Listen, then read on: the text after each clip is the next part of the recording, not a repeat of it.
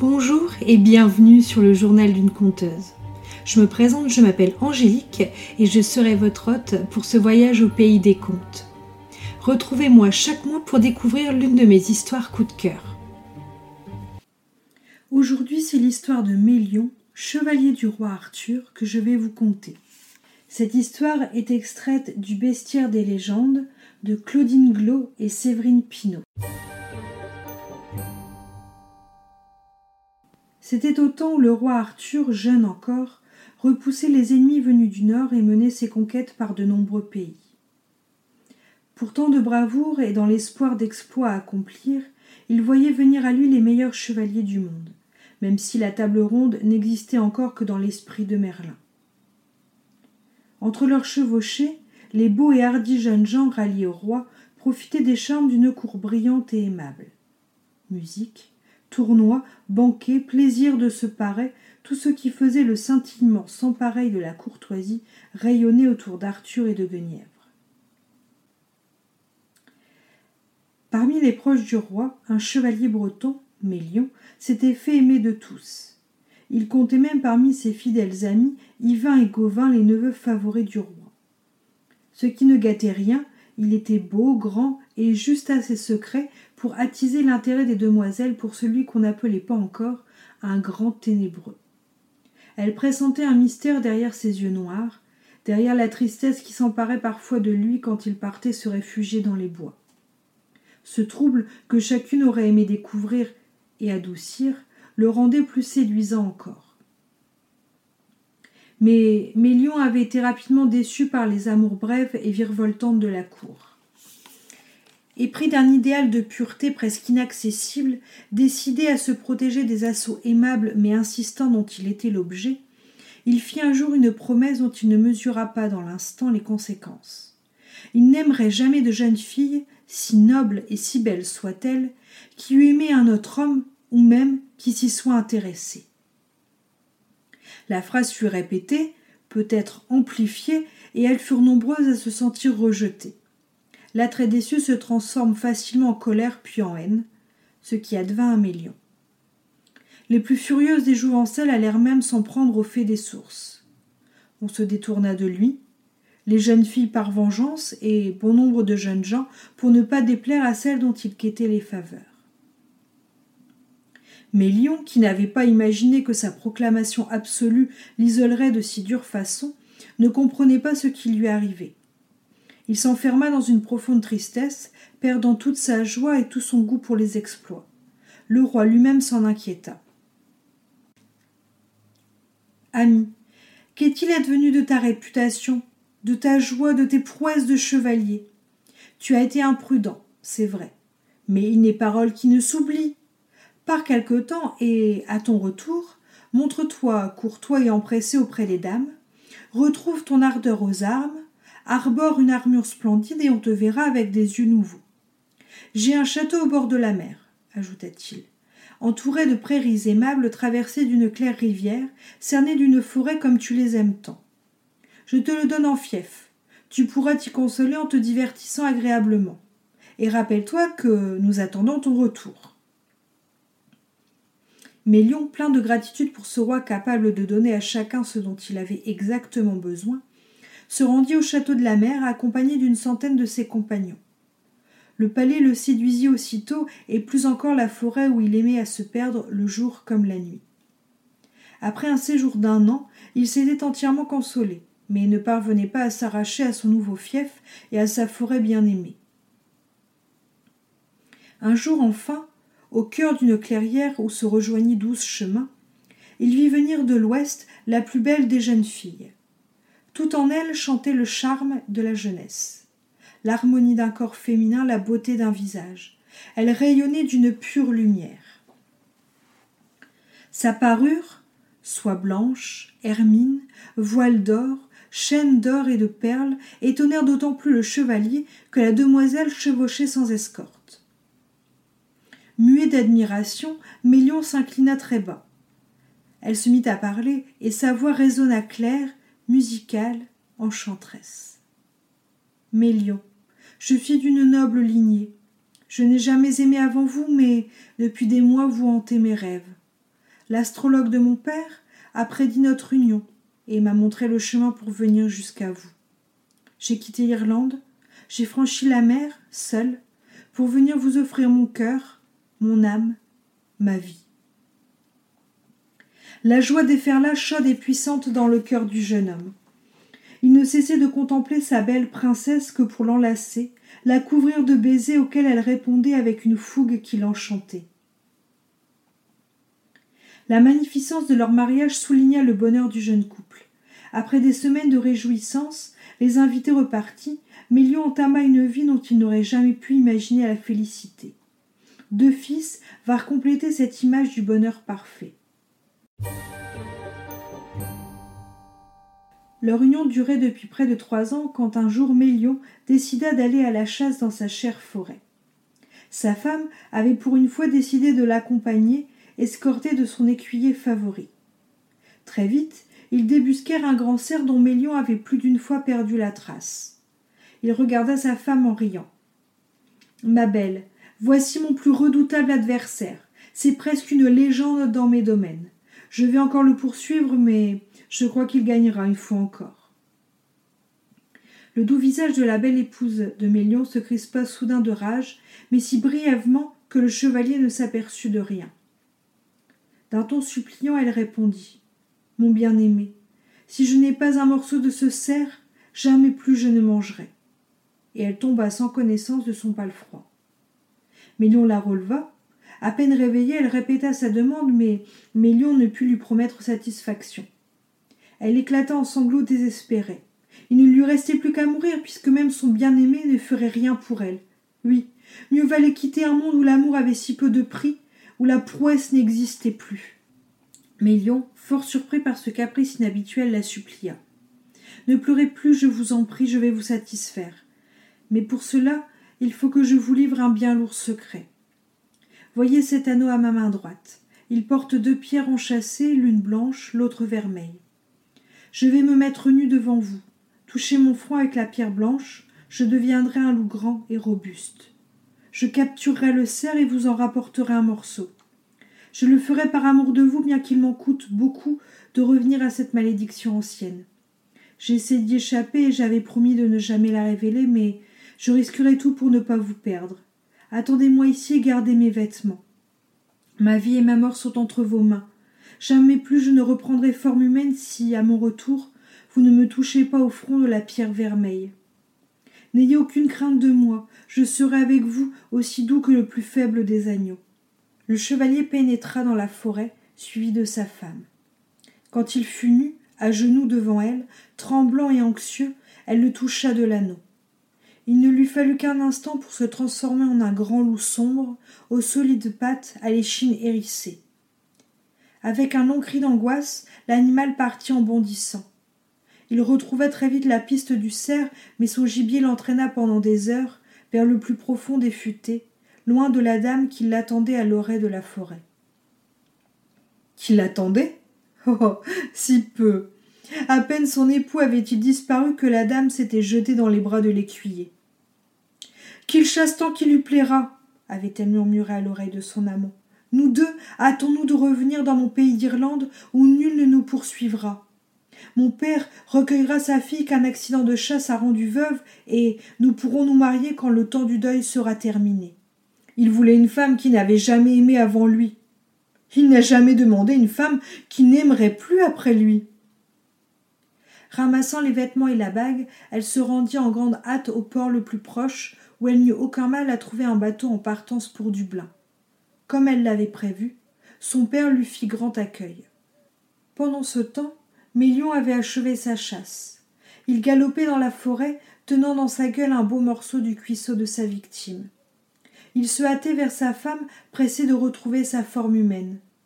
On imagine dans quel désespoir le plongea la traîtrise de celle qu'il aimait. Sa part animale hurlait à la vengeance. Sa part humaine D'abord le loup en lui l'emporta et il suivit l'infidèle à la trace, mais, arrivé au port, son intelligence restée humaine prit le dessus. Il comprit que son épouse avait dû embarquer vers l'Irlande et repéra un bateau prêt à lever l'ancre vers le royaume ibérien. La nuit lui permit de se faufiler à bord et, dissimulé dans la cale, il passa la traversée à remâcher sa peine. Redeviendrait-il un jour l'homme qu'il était? À l'arrivée à Dublin, gros bourg dominé par un château fort, il gagna les collines environnantes, malgré quelques paysans armés de fourches qui tentèrent de le poursuivre. À bord, il avait dévoré sa viande et il souffrait durement de la faim. Alors, Laissant sa nature de loup aller son cours, il attaqua les troupeaux paissant aux environs de son abri. Les paysans allèrent se plaindre au roi qui s'émut assez peu de leur doléance.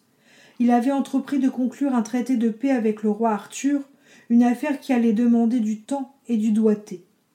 Quelques bestiaux de plus ou de moins dans ses pâturages ne portaient guère à conséquence, il distribua une poignée de pièces et ne bougea pas. Des mois passèrent. Mais Lion vit se rassembler autour de lui une douzaine de loups qui l'avaient clairement élu comme chef de meute. Leurs proies étaient toujours plus nombreuses et leur survie inespérée. La part humaine de Mélion se souvenait des ruses des chasseurs et savait les éviter. Les pertes de bétail devenaient trop importantes pour que le roi continuât à les négliger. Il réunit tous ses veneurs, ses rabatteurs vêtus de lourdes armures de cuir, des filets furent tendus comme des nasses, et il vint en personne assister à la chasse avec sa fille. Les compagnons de Mélion périrent tous, mais quand la jeune femme vit le grand loup noir qui les menait, et l'intelligence avec laquelle il réussissait à s'échapper, elle comprit que son époux l'avait retrouvé. Elle eut beau exciter son père à pourchasser le dernier fauve, le roi, fatigué, estima qu'avoir aussi pratiquement tous les loups qui ravageaient ses terres était un résultat plus qu'honorable, et il retourna aux affaires de son gouvernement. La princesse trembla quelque temps, mais on ne revit pas le fauve. Accablé par la vision de son épouse, Mélion s'était réfugié sur une colline et se contentait pour survivre de petits animaux chassés çà et là. Il souffrait de la perte de ses compagnons, de la solitude revenue.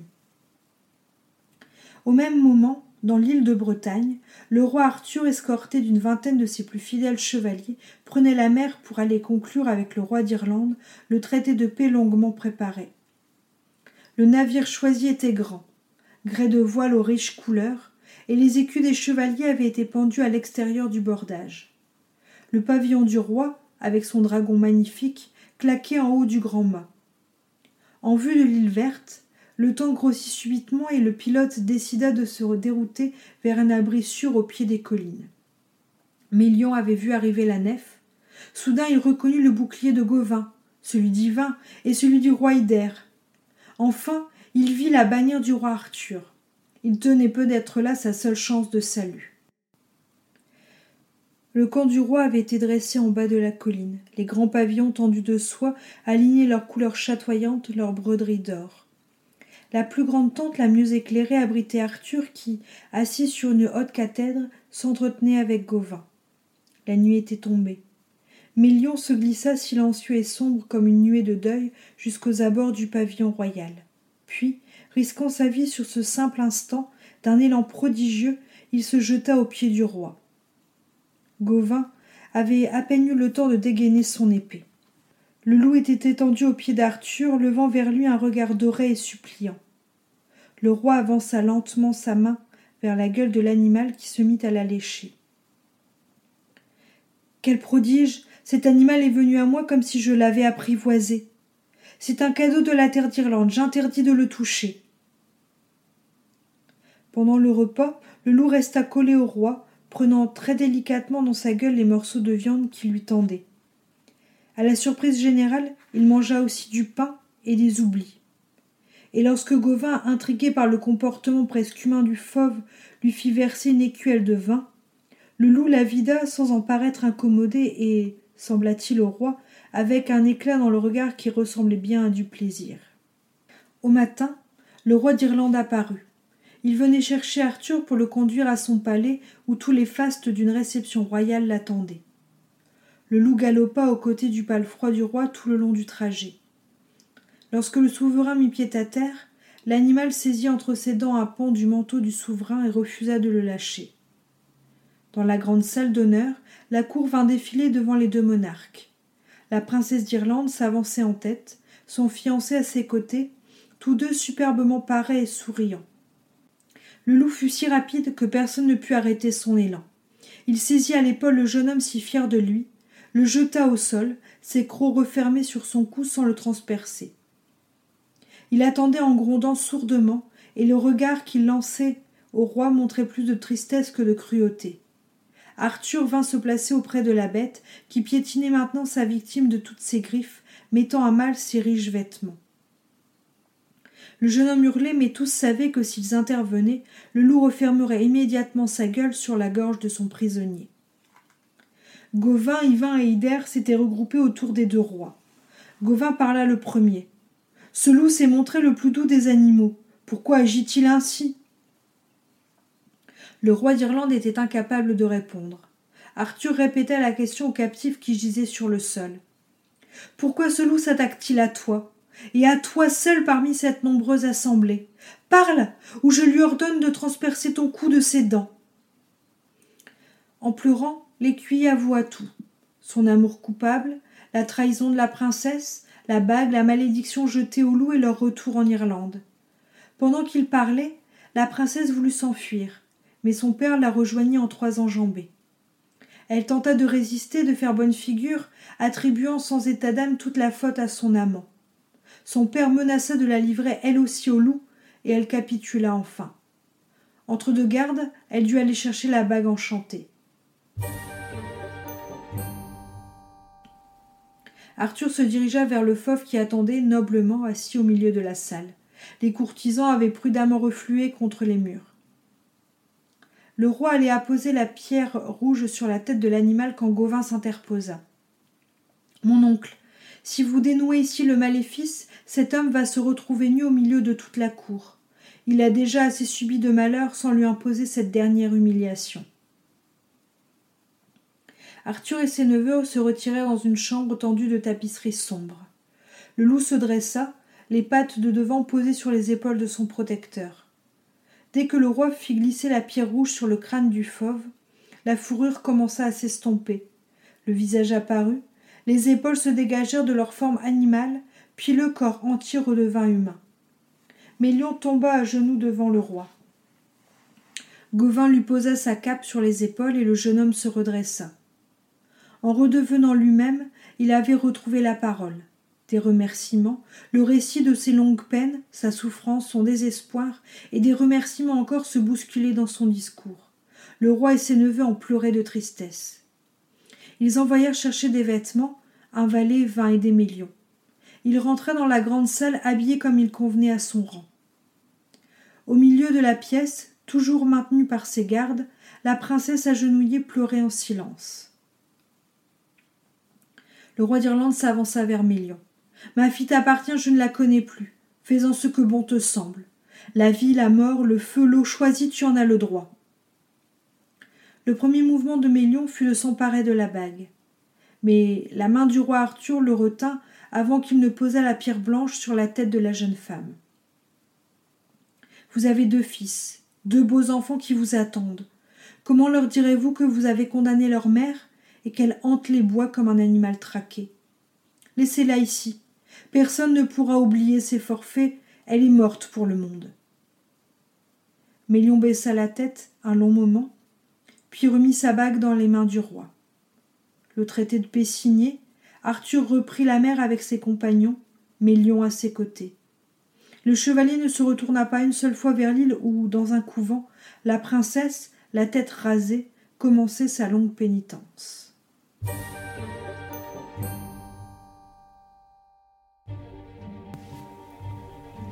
Merci à vous d'avoir écouté cet épisode. J'espère qu'il vous a plu. Si vous avez aimé, N'hésitez pas à laisser une note ou un commentaire sur votre plateforme préférée et à le partager autour de vous. Je vous souhaite une belle journée ou une bonne soirée et à la prochaine